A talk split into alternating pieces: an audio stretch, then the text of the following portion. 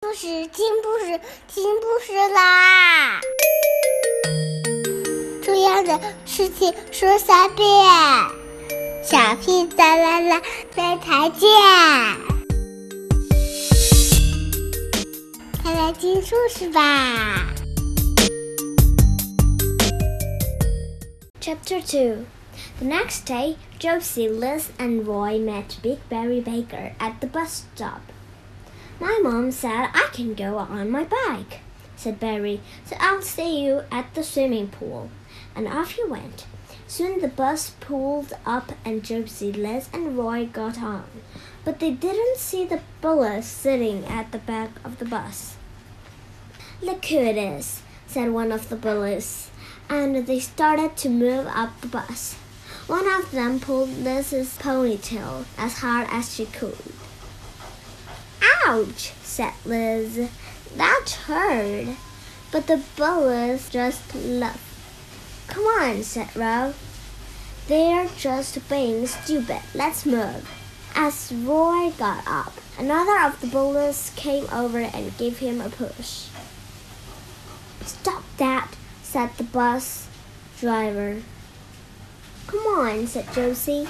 This is our stop. The three friends jumped up the bus as quickly as they could.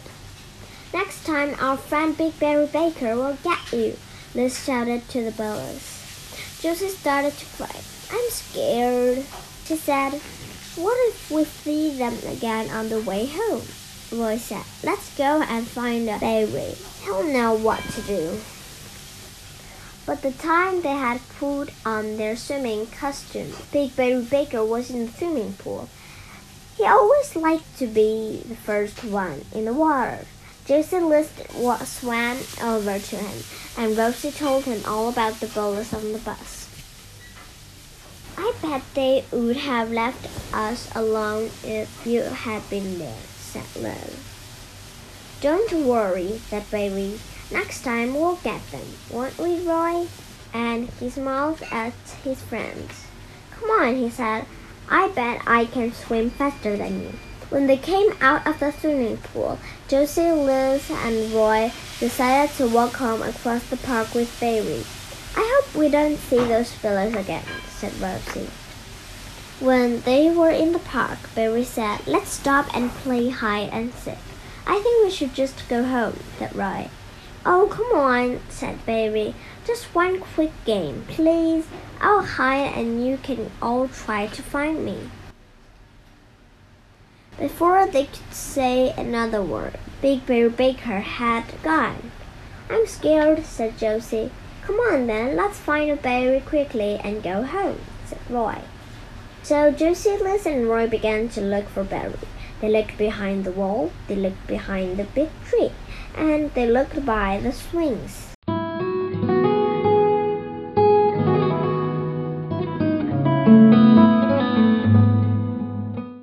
Just then, they saw some older children coming across the park. Oh no, said Liz. Look who it is. Where's Barry when you need him? We're not running away anymore, said Roy. As the bullies got nearer, they started laughing and shouting. Where's this friend of yours then? Where's the big Barry Baker? Suddenly they heard a shout. I'm Big Barry Baker, and these are my friends. Josie, Liz, and Roy turned round. There was Big Barry Baker. He had been hiding in the bushes right behind them. The bullies stopped laughing. They looked at Big Barry Baker. He looked bigger than them, and he was very cross. Now it was the bullies' turn to be scared. They turned and ran back across the park. Big Barry Baker ran after them. No one can run as fast as Big Barry Baker, shouted Josie, Liz, and Roy as loudly as they could. They followed Big Barry Baker across the park. One of the bullies fell in the mud. Another fell into the bush. Then another tried to jump over a wall and hurt his knee.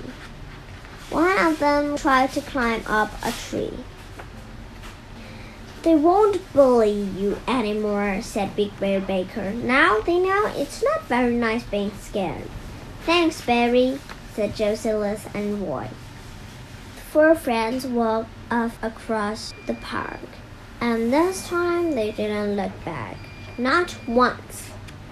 Okay, today we're just reading here, and Big Barry Baker and the Bullies is done the story, and good night, have a good dream. And today's question if you met some bullies, what will you do?